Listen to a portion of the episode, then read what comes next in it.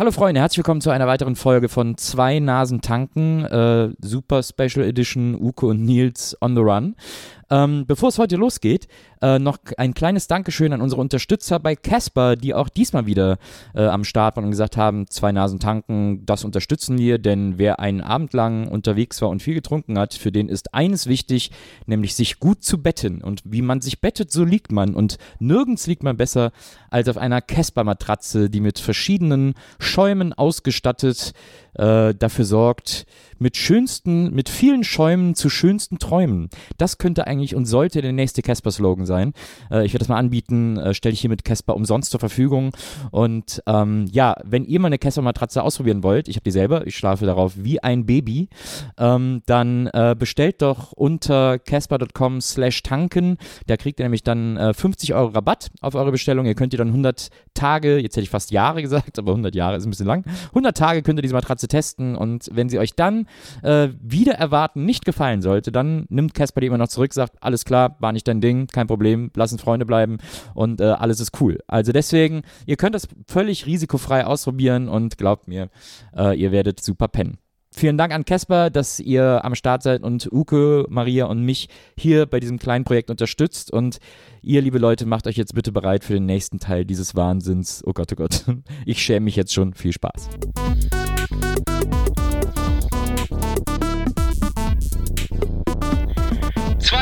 Tanken.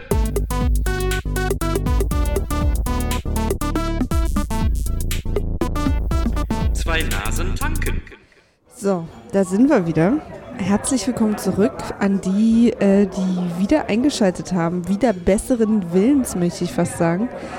Wir, nur um euch nochmal so ein bisschen reinzuholen, oder die, die vielleicht äh, verrückterweise jetzt erst in diese Staffel eingeschaltet haben, ich empfehle euch, die letzte Folge auf jeden Fall zu hören. Was wir nämlich gerade machen, ist einen einzigen Abend, den Uke und Nils verbracht haben, auf mehrere Folgen aufzuteilen. Und das hier ist gerade die zweite davon. Ähm, und ihr werdet auch, wenn ihr jetzt die erste Folge hört, merken, dass das, ne, ich sag mal, ich will es mal Mutprobe nennen. Das ist vielleicht die Mutprobe des Podcasts hören, diese erste Folge. Und ich weiß, dass viele von euch sie geliebt haben und ganz toll fanden und da freuen wir uns so tierisch, Uke und Nils.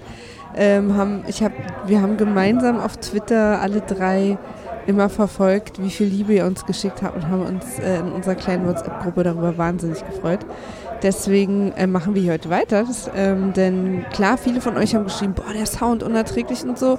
Ähm, und wie gesagt, dafür hatte ich volles Verständnis, aber trotzdem sind äh, viele von euch dran geblieben und wollten weiterhören.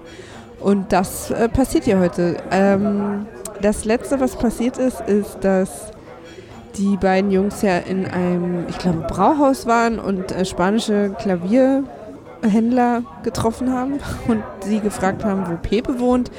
Und äh, die sind dann aber gerade abgehauen und jetzt wollte Nils gerade auf Toilette und da steigen wir jetzt wieder ein. Und genauso wie ihr habe ich keine Ahnung, wie es weitergeht, denn ich habe auch selber noch nicht weitergehört. Ich gehe jetzt auch mal auf Toilette. Ja, das ist eine gute Toilette. Hau rein. Lass ich hier alles nicht den aus Sender deinen verliere. Schläuchen. Entschuldigung.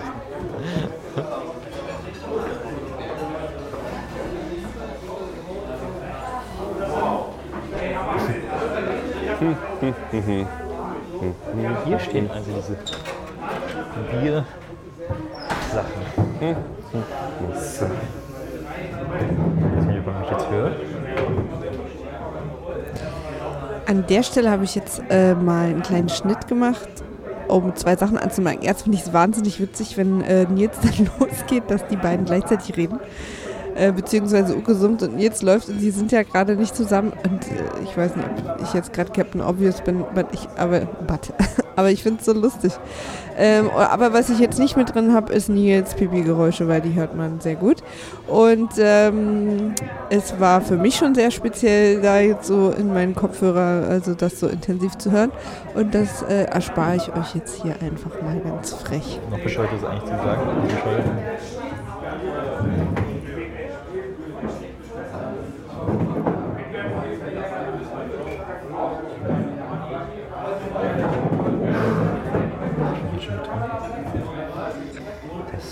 Satz, der fallen muss. Wie Kabine. Ich weiß nicht, wo wir noch hingehen, aber, das ist ja echt ganz gut. Und ich sagen, ich Park Ich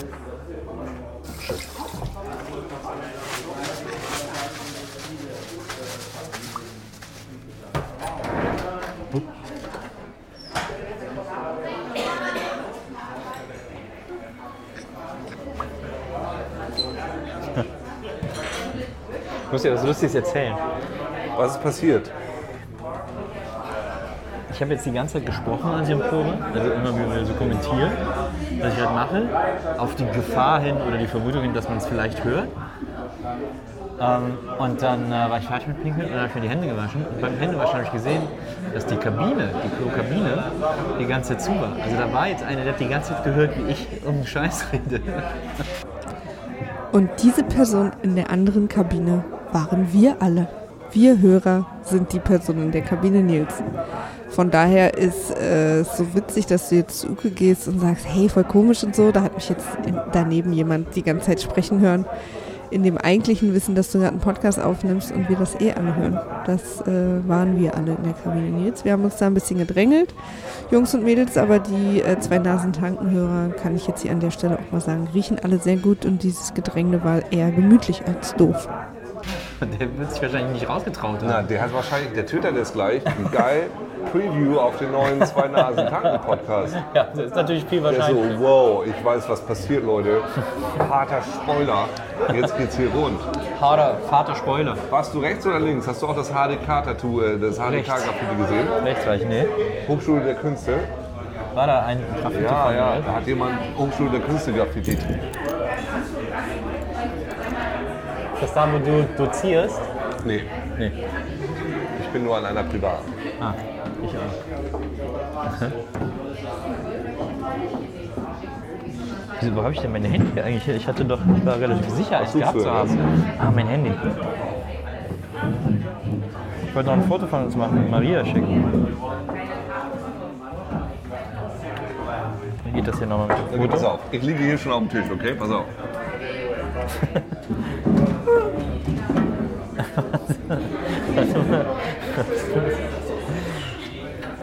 Ich möchte hier auch nochmal darauf hinweisen, was für wahnsinniges äh, Podcast-Gold wir hier produzieren, indem wir uns dazu entscheiden, und entscheiden ist hier in sehr großen Anführungsstrichen, dass, also ich sage mal so, die Anführungsstriche sind größer als die Worte. Stellt euch das jetzt mal vor, wenn ihr so ein Word-Dokument kriegt, wo die Anführungsstriche größer sind als das, was geschrieben ist. So ist das jetzt gerade, was ich sage, wenn ich meine, wenn ich sage Entscheidung. Ähm, dass wir hier einen Podcast aufnehmen, auf dem jetzt in der ersten Zeit ähm, jemand auf Toilette war. Das alleine ist schon eine interessante Sache. Dann hat aber derjenige gleichzeitig noch mit der Person, die oben im Schankraum sitzen geblieben ist, auch das Mikro an. Das heißt, wir hören einen auf Toilette, den anderen vor sich hin summen. Dann treffen sich die beiden wieder nach diesem äh, äh, Akustikgold, möchte ich es nennen. Ähm, entschließen sie sich jetzt nicht, wieder miteinander zu reden, um die Hörer wieder reinzuholen. Nein, sie entschließen sich erstmal ein Foto zu machen, das in Ruhe, auch ohne zu sprechen, hinzuordnen und zu machen, es dann zu machen und sich dann darüber zu freuen, was sie sehen. Das heißt, wir als Hörer sind hier einfach raus. Wir sind seit mehreren, etwas längeren Zeiten komplett raus aus der, ich sag mal, Adressatenebene. Also, ähm, das äh, ist wirklich, wie gesagt, ich hatte den Grimme-Preis, äh, Grimoire-Preis schon letztes Mal erwähnt. Ich hoffe, dass wir da alle dranbleiben. Oh, es ist bequem. Okay. Ist gut geworden. Wie geil das ist das da hinten. Was ist das? Guck mal, alles, was geschieht, hat seinen Sinn.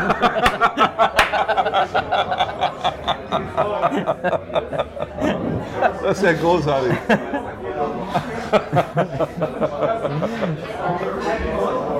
Kunst. Ja, absolut.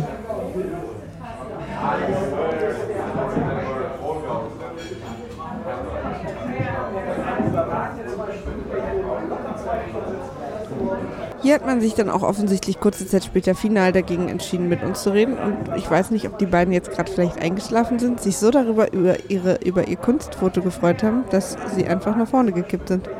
Ich hoffe, dass sie gleich wieder anfangen zu sprechen. Das sieht so ein bisschen aus wie eine Sprechblase. Als ob du die ganze Zeit deine Sprechblase mit dir rumtragen würdest. Das wäre geil, wenn man so jemanden hätte, dass man nicht mal mehr reden müsste, der einfach so die Sprechblase mit einem hochhält. Stimmt, das wäre cool. Wenn ich jetzt hier so Interferenzgeräusche auf der Aufnahme habe. Ich glaube, das ist jetzt auch egal. Also ich glaube, wir hatten jetzt relativ lange, falls es aufgenommen hat, Interferenzgeräusche von japanischen, chinesischen, spanischen Piano-Playern. Sing us a song, you're the piano man. Sing us a song tonight. Cause we're all in the mood for a melody. Hast du schon Horizon Zero Dawn gespielt? Nein, ich wollte es mir schicken lassen. Von, ich habe Stefan angeschrieben Boah, es ist gut. und er hat es mir noch nicht geschickt. Ich warte händeringend drauf. Es ist hart gut. Ja, Ja. Third Person. Ne? Du weißt, dass ich keine Ego-Spiele spielen kann. Ist Third Person und das ist eine fantastische Protagonistin. Es ist eine super geile Story. Da freue ich mich. Es selten, also ich, hab, ich mag Kampf eigentlich nicht bei sowas. Also entweder ist es mir zu einfach oder zu schwer. Macht mega Spaß. So, und ich sitze teilweise vor diesen Story-Chunks, wenn die kommen und bin so. bin echt total berührt. Auch, ich meine, als jemand, der Science Fiction liest, ist das alles vorhersehbar, aber es ist trotzdem so gut. Ah, cool. Ich habe jetzt tatsächlich, also so, so hart, so viel gespielt habe ich lange nicht mehr. Ja, gut. Ich 40 Stunden gespielt in, in einer Woche oder sowas. Ja. Also wie ich blödsinnig doll viel. Das ist echt, also eine große Freude. Kommt aus Amsterdam. Ein Bekannter von mir hat auch mitgemacht, der Diemer, der war vorher bei Jäger. Ja. Hat da noch irgendwie mitgearbeitet. Das ist eine neue IP. Äh, Oh Jäger, das deutsche, das deutsche Racing-Spiel da. Dieses Pod Racer, war das nicht Jäger? war das Jäger? Das weiß ich nicht. Ja, doch. Y-A-G-A. ja, die haben. Echt? Mensch, man kann die Jungs ja richtig gut verstehen gerade. Ich bin ganz aus dem Häuschen. Es scheint sich echt äh, herausgestellt zu haben, dass ausschließlich, also ich meine, es ist immer noch viel Hintergrundzeug zu hören, aber dass dieser totale akustische Wahnsinn echt äh, die spanischen Klavierhändler waren. Da sollte man vielleicht mal irgendwie dranbleiben. Was, was ist das für eine Gruppe von Menschen? Die so spanische Klavierhändler an sich. Das äh, hat euch ja auch sehr fasziniert, deswegen thematisiere ich das hier auch weiter, weil ich auch einfach das möchte, was ihr wollt. Podracer?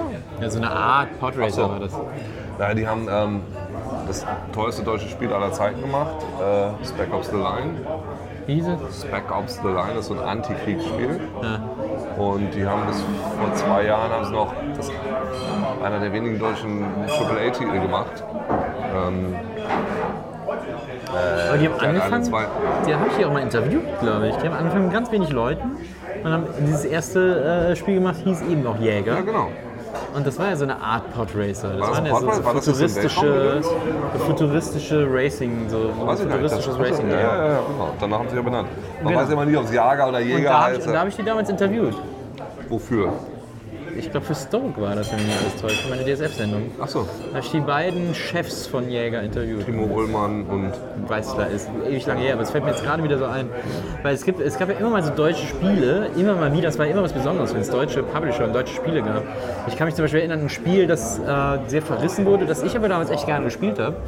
Äh, auf der Playstation war Tunnel B1. Tunnel B1. Ja. Oder Tunnel B1, keine Ahnung.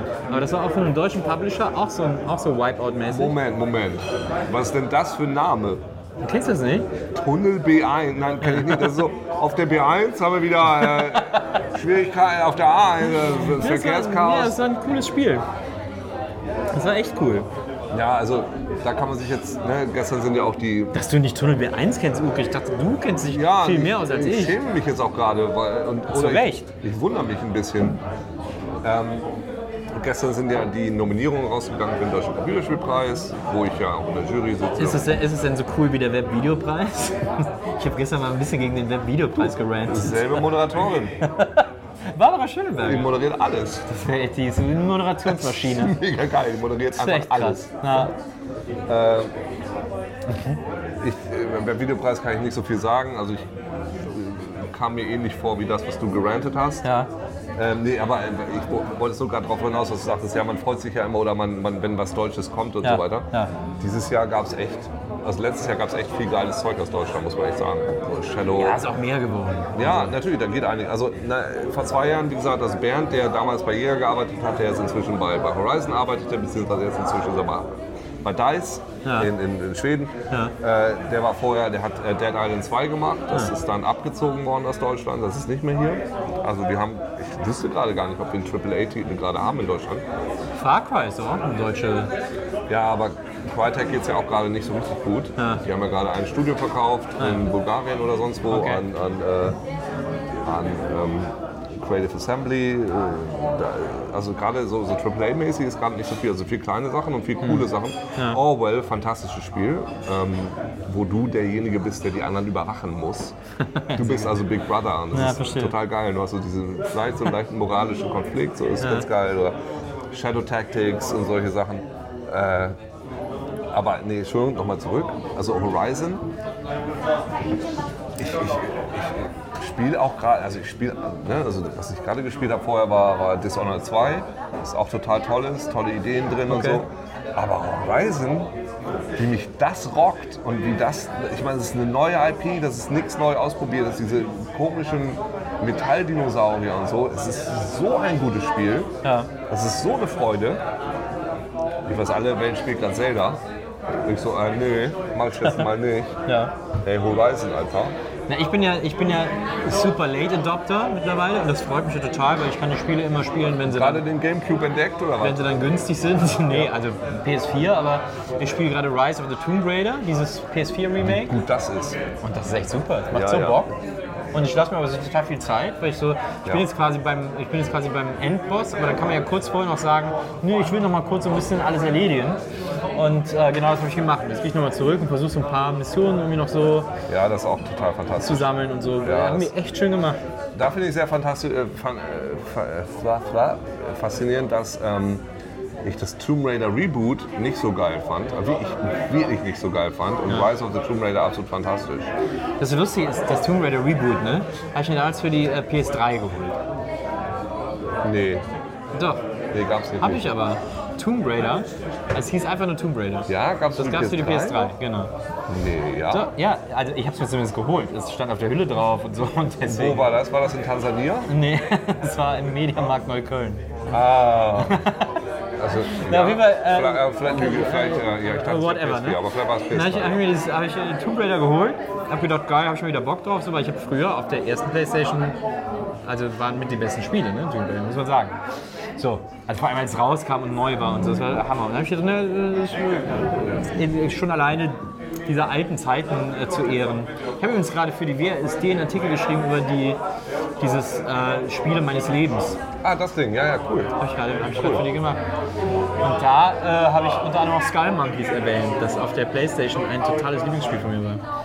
Ähm, aber auch Ford Apocalypse auf dem C64, das kaum einer kennt und das Ich auch nicht, ich nicke nur. Hammerspiel, ja. Vielleicht Ja. doch, aber ich bin einfach mein Gedächtnis. Also sei es drum.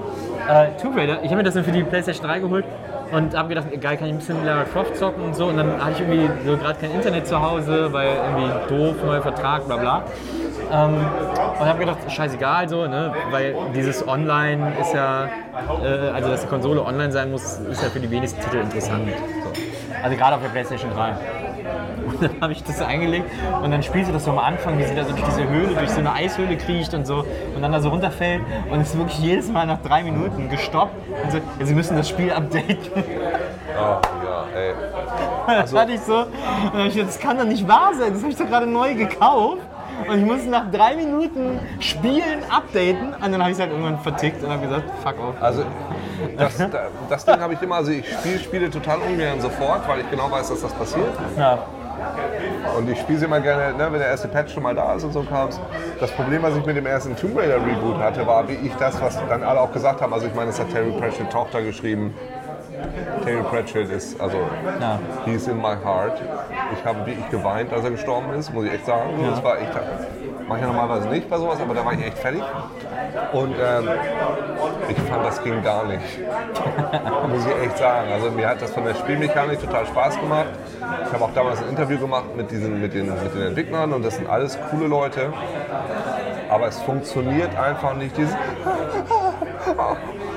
Diese, diese, Ja. Please protect me. Oh, I just killed my first, my first human. Und jetzt töte ich nochmal Lara 200.000 als, mehr. als, als permanente Damsel in Distress sozusagen. Ja, aber während sie gleichzeitig 200 andere Leute tötet Naja. und dann immer, es sterben irgendwelche Schiffskollegen von ihr, die dir so völlig egal sind, die du einmal gesehen hast, überhaupt nicht mehr weißt, wer sie sind, funktioniert gar nicht.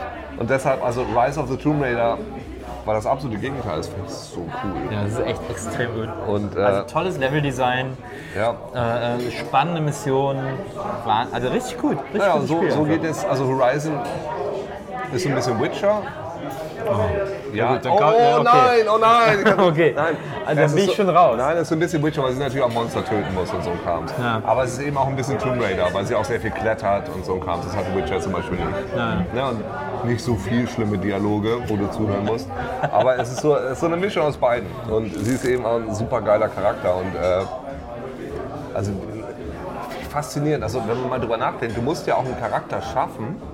Ich glaube, dass da viele Leute, wenn es gerade um diese richtig teuren Spiele geht, sich da auch sehr viel Gedanken drüber machen werden. Wie machen wir einen Charakter, den auch viele Leute spielen wollen? klar, ja. Ne, also bei Tomb Raider, ja gut, die gibt es jetzt seit 20 Jahren. Und, wen nimmt man da? Und das ist jetzt, die ist so cool. Ich glaube, das, also ernsthaft, ich glaube, das ist total schwer. Also wen willst du ja. spielen? Ich bin ja großer Drake-Fan. Ja, Ich finde das toller, Natürlich. toller Charakter. ja, genau. Aber, genau, aber ja, richtig. Auch da. Ähm, du hast recht. Weißt du, wen ich auch mochte? Äh, ein meines Erachtens nach sträflich unterschätztes Spiel äh, zu PlayStation 2 Zeiten.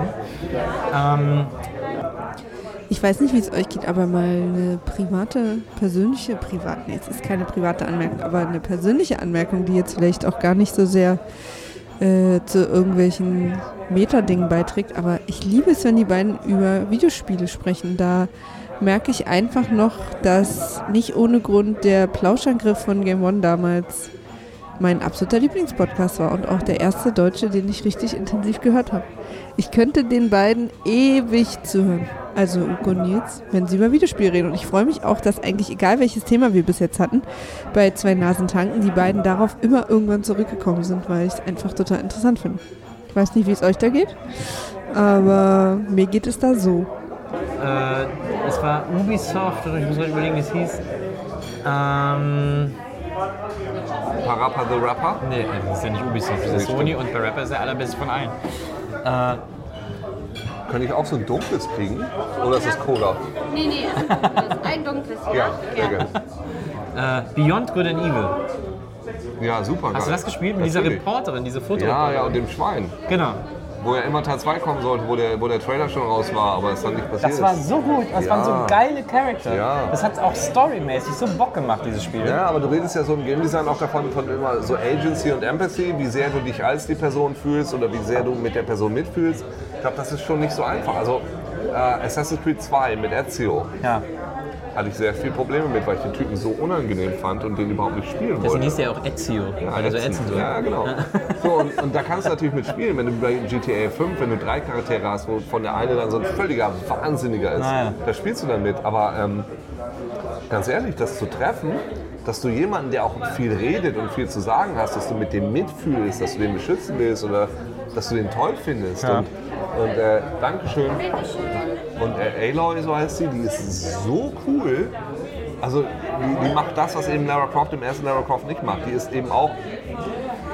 Nee, die ist überhaupt nicht Beschützerin. Also die willst du nicht beschützen. Die ist, Das Opfer, ja. nee, überhaupt kein Stück. So. Ja. Ist einfach nur richtig, richtig sehr cool. Trotzdem aber nicht cocky oder arrogant, sondern immer so ein bisschen so, so normal. Aber du weißt, ja. Ähm, Gab es jemals eine Videospielfigur, die du sexy fandst? Oder ein Videospiel, das du sexy fandst?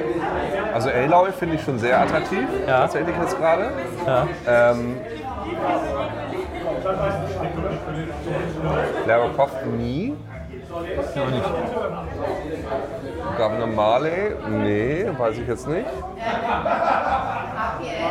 Also mir fällt jetzt direkt keiner ein in dem Sinne. Also ich kann, das ist glaube ich äh, der Moment, in dem ich was sehr Peinliches gestehen kann. Ja. Darauf warten die Leute. Ja, warte, lass mich kurz, bevor du sagst, gucken, ob das noch an ist. Uh, jetzt bin ich gespannt. Mal sehen, wer jetzt kommt. Läuft. Ähm, es ist wirklich, also sagen wir mal, ist einer der Momente meines Lebens, auf den ich nicht besonders stolz bin.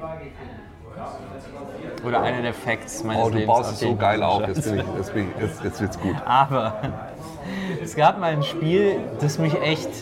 Und ich bin sehr leicht zu erregen, muss ich auch dazu sagen. Und es war, gab ein leicht Spiel. zu erregen? Ich bin leicht zu erregen. Und es gab ein Spiel, das hat mich echt angemacht. Wet the Sexy Empire mit Lula? Nee, nein. Ach so. Nein, nein, nein. Ich brauche die Originallizenz. Ich glaube, es war auf der ersten Xbox damals. Oh Gott, das ist so spannend. äh, gab es das Playboy-Game, wo du quasi Hugh Hefner warst und das Playboy-Menschen so ein bisschen Sims-mäßig äh, das Playboy-Menschen verwaltet hast, verwaltet hast. Und überall so diese Playboy-Bunnies, du musst denen dann irgendwie, keine Ahnung, die bei Laune halten sozusagen. Und es war so eine leichte Wirtschafts-Sim, wo du auch entscheiden musstest, wer kommt aufs Cover äh, in der nächsten Ausgabe und wer hat sich da irgendwie besonders hervorgetan und äh, wer hat Lust, Nacktfotos zu machen, wer hat nicht. Das muss man so abwägen und so. Wer hat Lust? Die dürfen das selber entscheiden. Ja, so ein bisschen. Und dann ist man immer so im, im Morgenmantel so durch die Menschen gelaufen. Und manchmal konnte man, wenn man Bock hatte, äh, konnte man mit denen Sex haben. Und dann hat man gesagt, okay, mache ich jetzt. Und dann ist irgendwie, äh, dann haben die sich so auf eingesetzt. Es war sehr grob gepixelt, haben sich so auf eingesetzt. Und dann gab es auch so Playboy-Cover, wenn ich mich recht entsinne. Ich weiß nicht mehr, ich weiß nicht mehr hundertprozentig, wie es war. Aber das habe ich irgendwie viel gespielt. Und es war irgendwie so, manchmal war das irgendwie ganz sexy. Entschuldigung, wenn, wenn du Sex mit ihnen hattest, haben sie einfach nur auf dich gesetzt. Also wie als ob sie ein Ei ausgebrütet haben. Wie als ob sie ein Ei ausgebrütet haben. Danke auch für dieses Bild. Nee, ja, also man hat schon so eine Sexbewegung gesehen, es sah auch nach Sex aus und der Controller hat auch entsprechend vibriert. Oh, jetzt wo du sagst, Samantha Fox Strip Poker, Da hat nichts vibriert. wenn man, das den, war ja wenn, man den, C64. wenn man den Cheat hatte und dann sie sofort ausziehen konnte, Es gab ja damals auch Sex-Games auf dem, Ja, auf dem das war- C64. das war aber doof. dieses, dieses Joystick-Rhythm. ja, das war nicht so geil. Ja, fand ich auch nicht so gut. Aber dieses Playboy-Game, irgendwas daran hat mich angemacht damals. als Weißt du was? Nee, nee, nee, weißt du, wen ich super sexy finde? Nee, bitte. Die Frau und vorher Freundin von Nathan Drake. Die jetzt quasi in der neuen Mission die Hauptrolle ist. oder? Naja, na, ich glaube wohl, ja, genau. Aber die, also jetzt in Teil 4 sind sie verheiratet. Ah, ja. Und die ist jetzt, glaube ich, die in den. Ist die nicht Ja, genau, da der- gibt's so ein, da gibt's, genau, da gibt's, ähm, So ein Add-on. in der- Im Add-on ist sie mit der, mit dieser Genau. anderen. Genau, genau. Die finde ich super, weil die ja so eine geile Stimme hat, Ja. Weil die so cool klettern kann und überall rumspringt. Ich überlege gerade, ob ich sonst irgendjemand sexy fand ich muss echt sagen, also Princess Peach, ich finde diese Frauen in Videospielen total toll, die genauso rumballern Ja. wie alle anderen auch. ja. Irgendwie. Klar, finde ich auch. Oder nicht. Oder finde ich die toll, die nur beschützt werden müssen, wo ich der starke Mann sein kann. Warte, lass mich nachdenken. In äh, Paper Mario, die 1000 Jahrestür, oder wie das hieß, da ähm, ganz, ganz, äh, eines der besten Rollenspiele aller Zeiten, wenn ich das Ja. kurz sagen äh, Kennst du das auf dem Gamecube? Ja, ich habe es nicht gespielt, aber es ist immer auf jeden Fall erstaunlich, Ja. erstaunlich gut. Da äh, wird sie eben entführt und zum ersten Mal spielst du eben sie auch. Während Mario immer hin und her rennt und sie versucht zu retten, ist sie dann eben auch am Gang. Und immer so zwischen den Akten ist sie dann da und dann hackt dann da alles und so ein Kram. Das fand ich Ja. immer ganz geil. Ich finde übrigens, dass äh, Super Mario Galaxy mit das beste Super Mario ist. Also auf der Wii damals. Ja, das sagen, ja, naja, das ist, Ist das Common Sense? Keine ja, Ahnung. ja. Das haben wir damals bei Gemon. Bei Gemon haben wir das damals äh, im Planetarium gespielt. Das war ja das, ähm, dass die Leute, also Mario 64 war ja so ein Das fanden doch alle so unfassbar. Ja, genau. Das fanden alle unfassbar, weil es zum ersten Mal das geschafft hat, ein 2D-Konzept komplett stimmig in 3D zu übersetzen. Und dann war der nächste Schritt, ja, was kommt denn jetzt? Also Mario Sunshine war es eben nicht. Mario Sunshine war einfach ja, dasselbe, nochmal mit der Spitze. Und ähm, Mario Galaxy hat dann einfach nochmal gesagt, guck mal hier, aber jetzt ist es auch nochmal rund und Planeten Ja, und Gedöns. Stimmt. Bin sehr gespannt jetzt auf das Neue mit Mario und der Mario GTA oder was das jetzt ist. Was ich ganz äh, lustig fand bei diesem WASD-Artikel, ich habe dann versucht, so ein bisschen nachzuvollziehen, welche Konsolen ich hatte und was für Spiele waren, die ich viel gespielt habe und so. Und da gab es noch ein Spiel, äh, das ich genannt habe als Spiel meines Lebens, obwohl ich das gar nicht so gerne gespielt habe. Äh, aber das ist ja manchmal vielleicht, spielt das gar keine Rolle. Äh, das war A Boy and His Blob. Das hatte ich auf dem Gameboy damals. Und da hatte man so einen Blob, so eine, so eine, so eine, so eine Figur. Der Titel ist schon so geil. Ja, der Titel war, der hat mich auch natürlich sofort eingenommen. Und da hat man eben diesen Blob bei sich und dem konnte man verschiedene so Jellybeans füttern und dann hat der verschiedene Formen angenommen. Wenn er eine Cola Jellybean gegessen hat, wurde er zur Leiter, wenn der und so weiter und so fort. Und das habe ich gespielt bis zu einem gewissen Level, ab dem es nicht mehr weiterging, weil es einfach krass schwierig, also weil manche Beans waren auch so super selten und so super rar und dann war irgendwie nicht klar, was braucht man hier genau, um weiterzukommen und so. Und ich weiß, ich weiß, dass ich ewig an diesem Level festhing. Ich habe das immer wieder reingemacht, dann war ich wieder in diesem Level, dann habe ich wieder so eine halbe Stunde rumprobiert, dann hat wieder nichts geklappt, dann habe ich wieder Dr. Mario reingemacht oder so. Äh, aber das habe ich bestimmt so als Jugendlicher ist man ja auch sehr geduldig. Also Menschen, die jemals Spiele per früher- Datasette früher- geladen früher haben, wissen waren das. wir sehr geduldig, Genau. ja. Wissen, wie geduldig man war. Ähm, und dann habe ich einfach immer wieder die Spiele gemacht und bin einfach nie da weitergekommen und habe einfach auch irgendwann da aufgehört. Weil es einfach die Stelle X gab, ab der es einfach nicht weiterging. Und ich habe gedacht, naja gut, bis dahin war es halt interessant und dann. Also es war einfach irgendwie doof programmiert. Ein bisschen ähnlich wie Scribble Notes. Ja, aber, aber ja, also die Idee war was ziemlich. Also ich finde, wenn man ein Spiel A Boy in this Blob nennt, dann bist du schon, bist du schon weit draußen. Du hättest ja auch Blubbernator oder irgendwie sowas nennen können. Ich finde das, ich finde das schon ganz geil. Und die, die, diese Idee ist auch so ein bisschen, wie heißt das Ding, äh, wo es Teil 2 von rauskommt, Silence. Der Charakter, diese Raupe, die konnte sich auch immer die ganze Zeit verändern. The, the Whispered World. Ähm, Keine Ahnung. Nee, ist auch egal, da äh, spiele ich jetzt zu weit. Also ich, ich habe es auch nur so ein bisschen gespielt, deshalb ich weiß nicht genau was, aber ich, diesen Effekt, dass man Spiele auch einfach nicht zu Ende gespielt hat, was einfach nicht mehr weiterging, weil man nicht mehr wusste, wie es weitergeht, Ja. gab es ja früher viel mehr als heute. Ja, weißt du, was ich heute ganz oft habe? Dass ich Spiele nicht mehr zu Ende spiele, weil sie zu komplex sind. Oder weil ich zu viele, weil es zu viel Distraction gibt. Also diese Open-World-Sache, Ja. die grundsätzlich vielleicht gut ist, aber die bei mir dafür sorgt, dass ich fast kein Spiel mehr zu Ende spiele. Also Assassin's Ja. Creed, Ja, da fange ich dann an, so Sachen zu sammeln, weil ich es irgendwie geil finde. Und irgendwann habe ich auch keinen Bock mehr, Sachen zu sammeln. Und dann denke ich so, ich könnte jetzt noch schnell die Missionen spielen, aber sobald ich anfangen will, Missionen zu spielen, denke ich, ah, ich mache noch so ein bisschen Sammelsachen. Ja, und plötzlich dann ist alles drei so- Stunden rum und dann denkt man so, ah, jetzt habe ich auch keinen Bock Genau, mehr. drei Stunden rum und du hast nur belanglose Scheiße Genau. gemacht auf einmal, weil dich das Ding nicht so durchzieht, sondern immer ablenkt und dich einfach nur in dieser Welt behalten will. Genau. Ist ein bisschen so bei Horizon, aber gar nicht so doll, weil bei mir ist es so, da will ich auch. Ja. Du hast einfach die Mission, du kannst es auch straight durchspielen, aber du musst eben, die sagen dir immer den empfohlenen Level, den du haben musst. So. Ja. Das heißt, du musst ein bisschen farmen und grinden und so weiter. Aber äh, Assassin's Creed ist ja ganz hart, weil das ja so repetitiv und so ein Wahnsinn ist. Ähm, ich mag auch total gerne Spiele, die nach sechs Stunden durch sind. Finde ich total geil, weil ich dann wieder was Neues machen kann. Das, das, das, ist, das ist generell so ein Ding. Aber früher, Manic Mansion, habe ich bestimmt drei Jahre gespielt und habe es dann irgendwie durchgekriegt. Weil, ne? weil, weil ging ja gar nicht anders. Ich, finde, ich muss ja auch sagen, dass ich, ich finde, was immer so ein bisschen unter den Tisch fällt, äh, weil die meisten sind, lieben Monkey Island, äh, lieben Manic Mansion. Ähm, äh, aber ich, also was mir ein bisschen sehr unter den Tisch ist Zack McCracken, was ich immer noch für das Beste von allen LucasArts Ja, aber weißt du warum? Zack McCracken hatte so diesen, diesen, das war so ein bisschen gemein. Weil ähm, Maniac Mansion fanden alle geil, das war so das Ding. Ja. Und dann kam Zack McCracken und dann kam ja schon Monkey Island. Und Zack McCracken war so, also A, das, das, das, das Kind in der Mitte, A, das. Und B, Zack McCracken hatte aber auch so fiese Sachen. Dass du dann teilweise einfach mal so einen Teil nicht finden konntest, ich glaube im Flugzeug oder wo das war, und das dann einfach nicht hattest und das Spiel dann nicht lösen konntest. Ja. Das war so ein bisschen unfair. Und da war ja einfach mal Monkey Island so das komplette Gegenteil. Monkey Island war ja, Das so was Faires gab es ja nie wieder. Das stimmt. Und ey, dieser, dieser geile Kopierschuss bei Zack McCracken, wenn du nicht richtig eingegeben hast, dass du einfach im Knast warst und einfach nichts mehr machen konntest. Ja, Zack McCracken toll. Aber bei Manic Mansion gab es doch auch, äh, was war es nochmal, die Kettensäge oder so, wo es ja, es kein ja nicht. Benzin Ja, gab der, oder so. Das Benzin gab es dann ja in Zack McCracken auf Genau. dem Mars. Da hast Ja, du ja das genau. Benzin gefunden. Da, also Zack, aber das war früher. Bei Zack McCracken, da, haben die, da waren die Spiele noch eher so angesehen wie Rätsel. Und da ging, also wenn die Sierra-Spiele waren ja so, da bist du ja die ganze Zeit gestorben. Bist in eine falsche Tür rein, tot, tot äh, Ja. was hier, äh, tot. Zu lange da, tot. So, und, ähm, und das war bei den Menschen auch so okay, weil man das so ein bisschen erwartet hatte, man das irgendwie so anders gesehen hat. Ich glaube, bei Zack McCracken war einfach.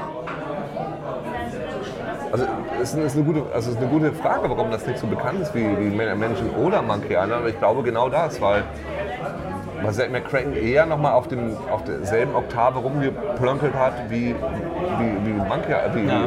wie, Menschen. Und Monkey Island so radikal anders war. Und einfach gesagt hat, nein, hier kann man gar nicht mehr sterben, außer man bleibt 10 Minuten unter Wasser. Das ist das Einzige, wie man hier sterben kann, sonst kann man nicht sterben. Und dann hast du es auch verdient. Und dann ist es auch noch mal ein lustiger Witz. Ja, So. das stimmt. Ja, das stimmt. Weil, also als du musst einfach nur das ein, alles anklicken, was du anklicken kannst, was du in 30 Sekunden schaffst. Wenn du das nicht schaffst, ja, sorry, dann können wir dir auch nicht mehr helfen. Das ist dann aber auch okay. Und das war es wahrscheinlich. Und äh, Zack McCracken war schon ganz schön komplex, muss man echt sagen. Das war ein komplex mit total viel verschiedenen äh, Spielorten. Total. Ähm, das war schon ein bisschen hart. Das war so gut. Also das ist wirklich ein Spiel, das ich, ich wirklich so gerne dran zurückdenke. Auch eine Story, die- also wo ich auch immer denke so, nee, das könnte man auch easy immer noch verfilmen. Weil das einfach eine geile Story war und geile Figuren vor allem. Ja, Also, die geilen Aliens ist nicht mit diesem Gedöns da vergleichen. wir haben da ein, ein, ein Journalist, Oh der, der Zack McCracken heißt, ist einfach schon so total geil. Diese geile Intro-Sequenz auch mit diesem Marsgesicht, was ja gerade neu war. So, ja, stimmt, das habe ich jetzt vergessen. Und dieses zweiköpfige Eichhörnchen war doch da eigentlich. Genau. War das dieses zweiköpfige Eichhörnchen? Ja, ja. Und es gibt, ja, es gibt ja auch so eine Fan, es gibt ja eine Fan-Fortsetzung, ja genau. die war auch ganz okay, fand ich. Hast du gespielt? Achso. Ja, so ein bisschen, weil ich hätte dann, bin dann auf Mac umgestiegen und für Mac gab es die nie. Deswegen habe ich die noch, als mein PC noch ging, habe ich die noch gespielt und dann war es aber leider vorbei. Äh, die fand ich aber auch ganz okay. Aber das, dieses Original, das war einfach, ich denke bis heute, dass man da eigentlich mal ein Drehbuch schreiben müsste. Und wenn man jetzt heute einen Zack McCracken-Film machen würde, dann noch die ganzen 80er-Dudes würden noch da alle reinrennen. ja, ich wollte auch immer sogar einen Turrican-Film machen. Turrican. Weil da gibt es ja keine Story. Da gibt es so geile Musik und einen Anzug und Ballern. Dass du dafür so einen geilen 80er-Jahre-Actionfilm für machen könntest. Ja. Das hatte ich immer mal gepitcht, aber irgendwie lief das nicht. Und äh, ey, ja, ich, ich glaube schon. Also ich muss ja sagen, der Uwe Boll hat ja so ein bisschen meinen Respekt auch gehabt, weil er hatte zwar kein Talent als Filmemacher, aber er hatte Talent, also Filme gemacht zu kriegen. Und auch das ist ein, Ja, aber was? da, der hat einfach keinen Respekt vor mir, weil der einfach immer ein Otto war. Also, weil ja, er einfach immer okay. Scheiße gemacht Moment, hat. jetzt mal ganz kurz. Also ja, ja, der hat immer Scheiße gemacht. Aber ich respektiere jemanden, der es schafft, überhaupt was zu machen. Ja, nee. Also Nee, das nee, kann ich auch, nee, das nein, kann ich auch nein, respektieren, nein, dass nein, jemand nein. es schafft, einen Nee. Haufen zu kacken. Nein, das war es ja nicht. Es war ein Film. Ja, aber die Filme, die er gemacht hat, waren einfach große Nee, genau, Haufen. genau. Das Problem ist aber, stell dir mal vor, der wäre, nein, nicht das Problem, das Ding, wäre wär er ein bisschen talentierter gewesen, was tatsächliches Filmmachen angeht. Mit dem Talent, was er gehabt hatte für Geld einsammeln und dem ganzen Krams, hätte er auch richtig geilen Scheiß machen können. Und das war ja das Problem. Ich hätte gern so einen Typen, der es aber schafft, dann einen geilen Scheiß zu machen, weil da- das ist ja gar nicht das Problem. Wenn du die Kohle erstmal hast, ist es überhaupt kein Problem, auch einen geilen Film zu machen Ja. und nicht nur einen Scheißfilm. weil So schwer ist es nämlich auch nicht. Das war schon eher mit, mit, mit Anlauf an der Wand gelaufen, diese ganze Ja. Quatsch, den Ja. er gemacht hat. Wenn du es erstmal schaffst, Til Schweiger zu kriegen oder die ganzen Leute, die er gekriegt hat, dann noch so einen Blödsinn zu machen, das ist eher, also da sage ich eher, das ist nicht mal Talentfreiheit, sondern das ist, das ist ein Talent für. Das ist einfach Talentfrei- minder bemittelt. Nein, nein, nein, das ist ein Talent für untalentiert sein. Und das muss man auch wertschätzen. Nee, das muss man wirklich nicht Doch, wertschätzen. das, das, also ich, ich, Nein, nein, nein. Das ist so ein bisschen wie Ed Wood. So, und das, Nee. das, jetzt, und da denke ich eher so, ich würde es geil finden. Nee, weil mit, de, mit dem Talent, also mit diesem, pass auf, ich hole die Kohle rein, ne? Hättest du auch einen geilen Turrican-Film machen können, hättest du auch einen geilen Doom-Film machen können. Ja. Für dasselbe Budget hättest du richtig geilen Scheiß machen Absolut, können. absolut. Das meine ich so. Und das ist, äh, das, ist, das, ist das, was daran ein bisschen schade ist. Jetzt auch einen geilen Resident Evil Film machen können, jetzt auch einen geilen Tomb Raider Film machen können. Also die Videospielverfilmungen müssen sich nur wirklich nicht damit brüsten, besonders gut gelungen zu sein. Also Nee. von Super Mario Brothers bis, äh, bis alles, was es da gibt. Aber es gibt eigentlich auch keinen Grund, warum die so schlecht waren. Das ist also sehr seltsam, weil Ich glaube, äh, ich weiß noch, dass ich damals ein Interview gelesen habe mit äh, Paul W.S. Anderson, ähm, der den Resident Evil Film gemacht hat, der mittlerweile, glaube ich, sogar der Ehemann von, ähm, wie, äh, äh, wie heißt die Hauptdarstellerin? Mila, Mila Jovovich äh, ist. Äh, äh, Resident Evil, ja. von, von Resident Evil. ja. Ähm, Ah, gut gelaufen für ihn. gut gelaufen. Alles richtig gemacht. Der hat mal, ich finde das immer so schlimm, weil mein absoluter Lieblingsregisseur ist Paul Thomas Anderson. Äh, der hat Boogie Nights gemacht. Hast du, kriegst du jetzt Hunger, Uke? Nee, aber du das gerade Essen serviert. aber das ist schon geil. Ja. Alter, was geht denn hier? Also mein großer äh, Lieblingsregisseur ist ja ähm, Paul Thomas Anderson. Was hier natürlich gerade wieder ganz geil ist und da äh, fühle ich mich sehr erinnert an die vier Stunden Aufnahmen hier bei mir in meinem Studio, ist, dass jetzt wir äh, schon nach, was haben wir jetzt, anderthalb Stunden insgesamt des Abends oder so, ähm, ersten Mal beide schon gut lallen, also vor Dingen bei Nils hat man es schon ganz gut. Und es jetzt wieder losgeht, dass sie so Parallelgespräche führen. So, Uke ist gerade so, ey, was ist denn da los? Ja, krass und so. Keine Ahnung, ich glaube, er hat irgendwas mit Essen gesehen. Und Nils so, oh, mein Lieblingsregisseur. Und das habe ich schon damals so geliebt, wenn die beiden so aufhören oder zwischendurch kurz so nicht mehr aufeinander eingehen, sondern sie jeder so in seinem Film ist. Die finden ja auch immer wieder zusammen, aber das ist gerade hier schon wieder ganz geil. Was ist denn da hinten los und was ist da überhaupt los? Mein Lieblingsregisseur war ja immer. ah, herrlich. Boogie Nights, äh, Magnolia, There Will Be Blood, The Master, äh, äh, wie sie alle heißen. Wes Anderson, ja, der hat auch die Freddy Nein, Krüger-Filme nein, gemacht. Paul Thomas Anderson. Wes Anderson hasse ich wie die Pest. Freddy Krüger. Was? Freddy Krüger hat er Wes gemacht. Craven. Wes Anderson sind diese ganzen Filme, wo alles Nee, wo das, Buffy hat er gemacht. was ist denn zu sehen? Ah, nee, das ist Joss Whedon. Wes Anderson ist die Filme, wo das Bild immer in der Mitte zentriert ist. Ja. Also Royal Tenenbaums und ja, also diese ganz furchtbaren Und, und der andere Anderson ist das, da ist das Bild So. immer so am Rand. Und dann Paul W.S. Anderson. Was- also wofür steht Paul denn W? W.S. Anderson. Steht, da, steht das für. Für was steht das? Paul with shit. What's up? äh, der hat unter anderem äh, den Resident Evil Film gemacht. Und Der ich, hat den Resident Evil Film gemacht? Genau, Paul? W.S. Anderson. Paul W.S. Anderson. Ja. Wow. Und bei dem, da habe ich damals ein Interview gelesen. Ich habe damals gedacht, cool, Resident Evil Film ist im Grunde genommen Selbstläufer. Also da kann man gar nicht so viel falsch machen, weil der- ich habe das erste Resident Evil geliebt Also wie der Playstation. Videopreis eigentlich. Genau. Ich habe das, hab das erste Resident Evil geliebt. Ich fand das ein geiles Spiel, ich fand das spannend. Ich habe gedacht, das lässt so easy verfilmen. Herrenhaus, ein paar Hunde, hast zwei, drei Referenzen ans Spiel, machst einen spannenden Zombie-Ding, fertig ist das Ding. So. Und dann macht er den Film, habe ich irgendwie mitbekommen, dass er den Film macht. Und dann habe ich ein Interview mit dem gelesen und der, und der erste Satz, also weil die dann sagen, jetzt, so, ja, ist ja ein berühmtes Spiel und so, sie verfilmen das jetzt. Und das erste, was er darauf antwortet, ist, ja, also ich habe mir das Spiel gar nicht angeguckt, um mich davon nicht beeinflussen zu lassen. Und habe schon gedacht, Alter, brenn. Ja, genau so. Da, und das ist, also wir haben, das haben die Leute jetzt vielleicht nicht mitgekriegt, weil äh, wir gerade versehentlich nicht aufgenommen haben. Das war dasselbe, das war dasselbe Problem mit dem Spider-Man-Musical. Mit dem Spider-Man-Musical, der Frau, Julie Taylor, war das die? Ja. Die so ganz geile Musicals auch gemacht hat, der war Spider-Man völlig egal. Ja. Völlig egal. Das hast du in jeder Pore dieses Musicals gemerkt.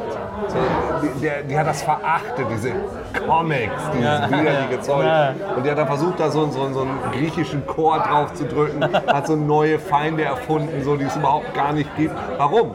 So, ne? das, es war dann so drüber, dass es wieder lustig war in dem Fall. Das war es dann bei Resident Evil wahrscheinlich nicht. Ja. Weil das haben die aber Leute, Leute glaube ich, inzwischen verstanden bei diesen Verfilmungen, dass es so viele Fans gibt, dass es auch okay ist, wenn es diesen Fans auch gefällt. Weil warum nicht? Ja, also ich finde zum Beispiel, was ganz gelungen ist, zumindest der erste, war äh, die Silent Hill Verfilmung. Ja, doch. Der erste Silent Hill, Ja. der hatte so das Feeling von den Spielen Ja. und war trotzdem auch für Leute, ich habe das damals mit einer Freundin geguckt, die von dem Spiel noch nie gehört hat, die fand den auch super spannend und Ja. gruselig und so. Es hat super funktioniert. Ja, absolut nicht, kein Problem mit. Also, ich habe es leider ähm, Assassin's Creed noch nicht gesehen. Nee, habe ich auch noch nicht gesehen. Ähm, ich habe da durchaus noch Interesse dran, aber wahrscheinlich, Ja. äh, ich, ich weiß nicht. Also, Mal so, also die große Chance bei sowas ist, also wenn du den Turrican-Film, den Zack McCracken-Film machen würdest, Ja. dass du eben wie bei so einer Kickstarter-Kampagne ein gewisses Publikum hast, was das generell interessiert und was sich auch für deine Interpretation dieser Sache interessiert, was damit was anfangen kann. Wo du also nicht von Null anfängst, sondern wo du mit was spielen kannst. Das ist das Faszinierende. Ich nehme noch so ein rotes. So. Und können wir noch zwei Kaffeelikör haben? Oh, oh. Gerne. Danke. Also ich hatte zum Beispiel, wie ich, ich habe das vor zehn Jahren habe ich das mal einem Produzenten gepitcht, weil ich dachte, ey, der Turrican-Film, weil da gibt es ja nichts. Es gibt keine Story, es gibt diesen Typen, du weißt, wie er aussieht. Du könntest da so ein geiles Ding draus machen, wenn du die Musik benutzt. Und so ein bisschen 80er Jahre, ein bisschen Rollen, ein bisschen, ein bisschen, ein bisschen Videospielverweise. Ja. Und geile Action. So, keine Ahnung, Starship Troopers meets, ja, keine Ahnung, äh, C64. Ja. Ein Höllenspaß könnte das sein. Aber äh, schwierig. So, ne? Aber das, das ist, glaube ich, der Vorteil, wenn man sowas hat. Und äh, das ist das, womit man spielen kann, womit man bei allen diesen Dingen spielen kann. ja. Und deshalb wundert mich das. Aber was halt warum- nie gemacht wird. Nee, deshalb wundert mich das, warum diese Sachen einfach so falsch laufen bei Uwe Boll. Weil aus Far Cry jetzt einen okayen Film zu machen, ganz ehrlich, also ganz, ganz ehrlich, das ist nicht schwer. Ja. Also ein- einen Film zu machen, der wenigstens nicht scheiße ist, sondern okay. Oder Ja, sagst, aber was du immer unterschätzt ist, äh, alle, Wieso immer? Ja, weil- so bist du halt, Uke. Ähm, was all diese Filme in Common haben, alle Videospielverfilmungen in Common haben, äh, also wirklich restlos alle, ist, dass die Macher nie das Spiel gespielt haben. Ja. Naja, ich habe gerade ähm, hab so ein Drehbuch, Buch, Drehbuchbuch gelesen. Ja. So ein Drehbuchschreibebuch gelesen namens Save the Cat, was ich tatsächlich sehr gut finde. Ja, das ist ein sehr, ich glaube, das habe ich auch. Das ist ein sehr, sehr gutes Buch. Das ist wirklich echt cool. Ja. Und der nimmt äh, Lara Croft, also den Tomb Raider, auch mal als Beispiel, weil er sagt, pass auf, also du musst eine Szene in deinem Film haben, wo der Hauptdarsteller die Katze rettet, damit du Sympathie für ihn empfindet. Ja. Und das empfindest. Und das kannst du nicht dadurch ersetzen, dass du deine Hauptdarstellerin in so einen geilen, heißen Suit setzt, weil das ist den Leuten auch egal. Ja. Sondern du musst mitfühlen mit diesem Hauptcharakter. Und das ist so einfach, das meine ich so. Wenn man mir das Drehbuch gibt, wenn man mir sagen würde, Alter, mach mal einen Film von Tomb Raider, also ich, ich würde dir 100 Mark geben, wenn der nicht, also wenn er nicht gut wird, wenn er nicht irgendwie so ist, Vielen dass die Dank. Leute sagen würden, weil es, es ist ernsthaft, das ist das, das Böse, es ist nicht so schwer. Es ist wie, und das ist Nee. das, was einen so Ja, ärgert das ist ja das, was Sache. einen so irre macht. Weil man Ja. denkt irgendwie so, wie kann man, wie kann man das denn so Ja. massiv verkacken? Genau. Du hast Til Schweiger. Na gut, okay, das ist jetzt ein blödes Beispiel. Das ist zu die- einfach. Ja, genau, nehmen wir es nicht dazu. Aber du hast so eine Lizenz. Du hast, das ist ja das, das was ich meine. So, der der schafft es dann ja immer, der Olle Boll, dann auch noch immer so, so Stars ranzuholen. Da, das meine ich. So weit ist er schon gekommen. Er hat Ja. die Lizenz, er hat einen Star. Und dann geht es noch den Bach runter. Was ist denn da schiefgelaufen? Das würde mich echt mal interessieren. Ja, das ist doch ganz offensichtlich. Der hat halt die Spiele nie gespielt. Den interessieren die. Ja, aber der schreibt das doch nicht. Das ist ein bisschen, das meine ich so. Der kann auch das. Also, äh, äh, pass auf. Ja, ja. Jürgen, Jürgen, ich nehme mal, der Drehbuchschreiber, Ja, ja. der heißt jetzt Jürgen und der, ähm, der äh, Regisseur ist Thorsten. Aber der Jürgen hat das auch nie gespielt. Das ist dem halt Jürgen. Jürgen, pass mal auf. Du kriegst ja Geld von mir, ne? Jetzt spiel mal das Spiel, lies mal eben auf Wikipedia, was die Leute so mögen. Und dann find mal die Quintessenz raus von dem Spiel. Thorsten, du arbeitest eben mit Jürgen zusammen, ne? das ist total wichtig. Fertig, Problem gelöst. Nee, ja, eben Till war der fertig. Ja, doch, das, ja, so ist es ja scheinbar nicht passiert. Aber das ist das, was ich nicht verstehe. Prost, auf die Liebe. Prost.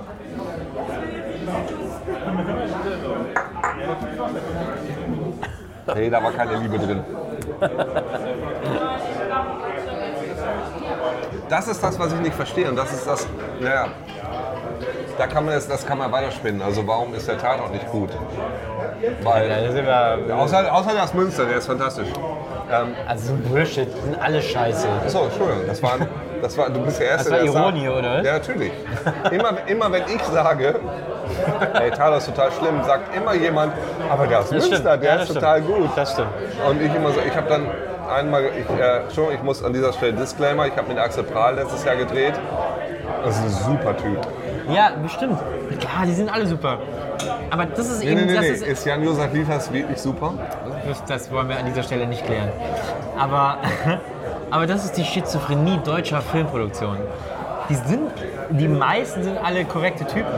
Aber alle haben sich damit abgefunden, Scheiße zu machen. Ja, das ist das- Weil die paar Jobs, die es gibt, muss man halt Ja, nehmen. na, das ist die Schizophrenie des, des deutschen Fernsehens.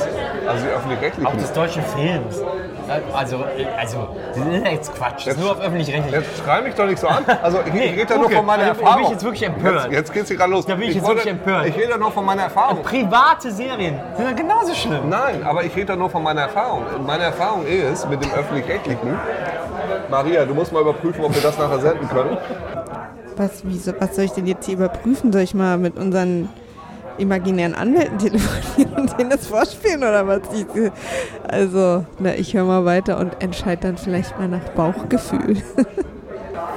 Dass ich super viele Leute kenne beim MDR, SWR, Ja. NDR. SDR gibt es überhaupt nicht. Jetzt hörst du mal auf. SWR habe ich gesagt. MDR, SWR.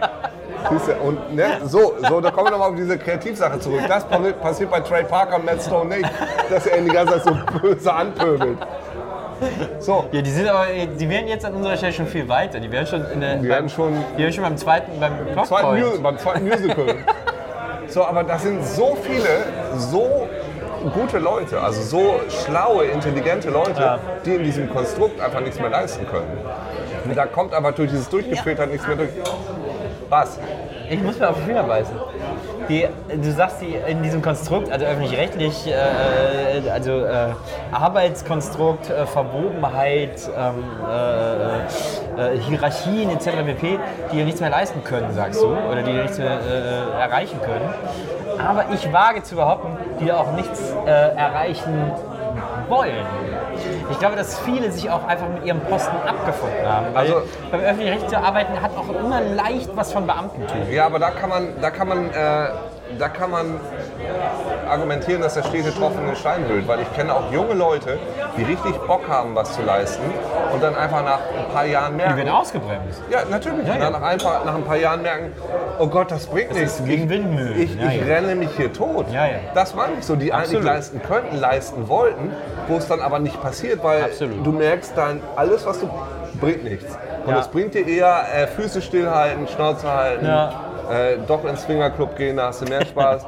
und das war's. Und das, das ist das, was ich meine. Warst du schon mal im Swingerclub? Nein. Also bei mir, ich habe 2002 habe ich ge Du meinst, weil ich dem Swingerclub jetzt Unrecht tue? Weil Nö, ich frage einfach, weil du das jetzt als Beispiel. Nein, ich, Beispiel ich meinte, dass sie da, ich war das im Kicker Club, das war fantastisch. nee, das war jetzt als Beispiel, um, um noch irgendwie was Geiles, Wildes zu machen, weil das Problem ist, dass du es da nicht kannst. Und das ist so ein bisschen schade, weil ich eben wirklich, ich glaube, von den öffentlich-rechtlichen Leuten, also Mitarbeitern, die ich kenne, hauptsächlich Leute kennengelernt habe, die echt was drauf haben.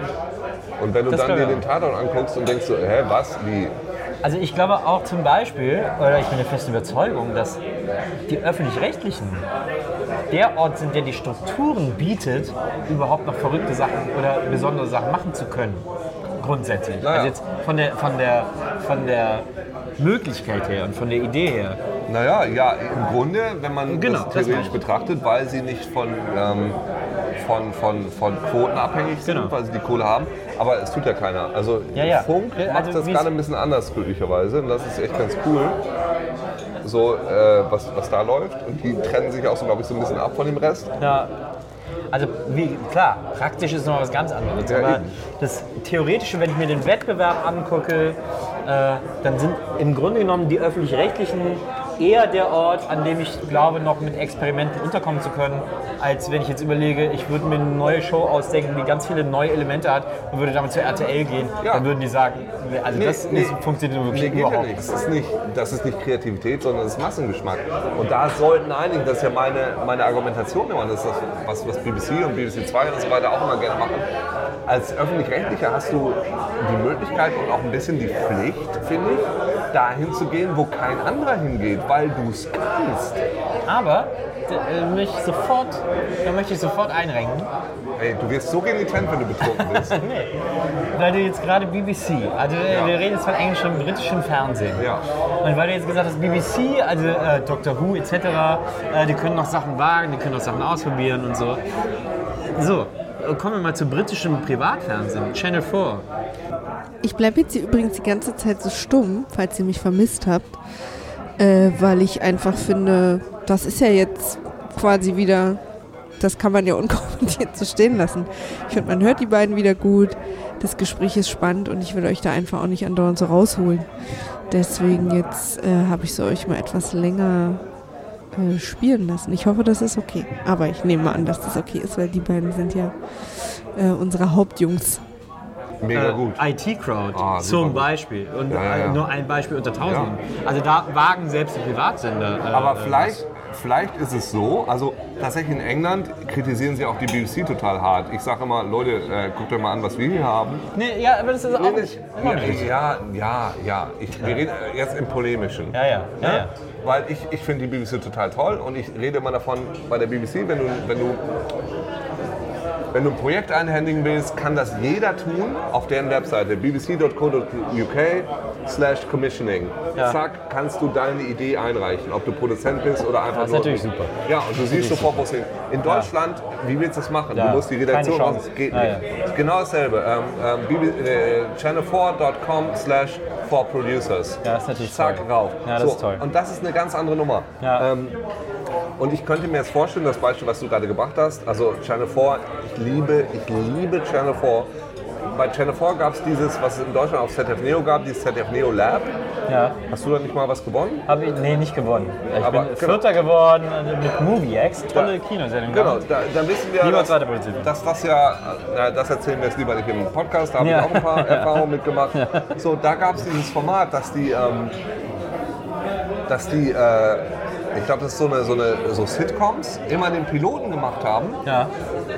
Pro Staffel sechs Piloten oder irgendwie sowas und die Leute konnten abstimmen, welcher weitergemacht wird. ja. Mega geil. Also, und das gab es Jahre bevor von diesem ZDF Lab, Neo Lab, wo nichts wie ich weitergemacht wurde, was da irgendwie, ne, und so weiter. Aber ähm, so, und vielleicht ist, ist Channel 4 jetzt als Gegenentwurf zum BBC, oh, wir müssen kreativer sein als das, was da läuft. Müssen wir nochmal einen drauflegen? Ich weiß es nicht. Vielleicht ist es auch nur eine andere Kultur. Ich habe keine Ahnung. Ja. Da, das ist jetzt sehr schwer zu sagen, was da jetzt woran liegt. Ich verstehe natürlich, wenn ein Sender sagt, hallo, wir müssen damit Geld verdienen, wir machen auch nur die Sachen, die uns Geld bringen. Das kann ich ja total verstehen. Ja, ja. Ich bin nur der Ansicht, dass ähm, gerade das öffentlich-rechtliche Fernsehen dann sagen sollte, wir machen die Sachen, die die, öffentlich, äh, die die Privaten nicht machen könnten, weil wir die Kohle eh schon reinkriegen. Und wir gehen ein bisschen weiter raus. Das stimmt. Also, So, weißt du, zum Beispiel, äh, es gab ja, also, ich sag mal, Game On, es gab auch ein äh, ZDF Info, oder wo das war, ZDF Kultur, gab es die Pixelmacher, gibt es jetzt nicht mehr. Ähm, eine Videospielsendung, die sich mit kulturellen Themen befasst, wie Reload das auch so ein bisschen getan hat. Ja. So. Ich finde, das, das kann sich kein öffentlich-rechtlicher Sender leisten. Äh, Quatsch, das kann sich kein privater Sender leisten, Ja. weil die die Quote nicht kriegen könnten, weil es zu viel Let's Player gibt und so weiter. Aber ein öffentlich-rechtlicher Sender müsste meines Erachtens bei der Relevanz, die dieses Thema hat in der aktuellen Zeit, müsste so eine Sendung machen. ja. Sowas wie WASD, sowas wie Luigi als Videospielformat. Auf Dreisat oder so. Oder ja, meinetwegen auf Dreisat. Ich hätte es gerne da, wo es auch die Leute gucken. Warum nicht auf ZDF Neo? Ja, ja. So ein bisschen weiter und im Netz. Das möchte ich gerne sehen. Wo man genau weiß, das gucken nicht 18 Milliarden Leute, sondern es gucken wenige Leute. Ja. Aber es ist einfach kulturell fucking relevant. Das müssen wir machen. Das wäre mir total wichtig. Ja. Ja, da stimme ich dir total zu. Da bin ich äh, ganz bei dir. Und deshalb gehe ich jetzt kurz pinkeln. Da geht immer Auf, pinkeln. mein- auf meine Stammtoilette. Ja, mach das mal. So, und mit diesem fantastischen Cliffhanger und mit dieser heißen Diskussion habe ich mir einfach wieder einen Pinkelmoment ausgesucht, um hier für diese Woche auch Schluss zu machen. Und äh, ich bin tatsächlich jetzt auch ein bisschen äh, traurig, dass es vorbei ist, aber ähm, aus Zeitgründen und ach, allem möglichen Quatsch ähm, ist jetzt hier auch wieder Schluss, damit auch äh, in zwei Wochen die nächste Folge genauso spannend ist. Ihr könnt ja ähm, wieder euch bei uns melden. Ich freue mich total. Diese, diese schöne Feedback-Runde, die ihr letztes Mal gemacht habt, war echt toll. Und wir freuen uns auch total, wenn ihr uns auf iTunes bewertet. Ich weiß, ihr hört es überall und das werdet ihr auch noch weiter hören. Aber diese iTunes-Bewertungen sind echt tatsächlich eine mega Hilfe, um äh, sich bei iTunes irgendwie auch mal in den Charts und auch mal auf die Startseite vorzuarbeiten, weil iTunes da sehr eigen ist und äh, das tatsächlich mitnichten mit Hörerzahlen zusammenhängt, sondern vor allen Dingen mit Interaktion und da sind diese Rezensionen sehr wichtig. Da freuen wir uns also total drüber. Äh, ansonsten könnt ihr uns natürlich auch jederzeit schreiben unter zweinasentanken.gmail.com oder auch auf Twitter zweinasentanken oder auf Facebook. Ihr findet uns überall und äh, wir freuen uns immer, wenn ihr euch bei uns meldet. Und wie der Abend hier weitergeht und ob die öffentlich-rechtlichen heute Nacht noch geschlossen werden äh, von den beiden Jungs, das erfahren wir dann in zwei Wochen. Bis dann. Tschüss.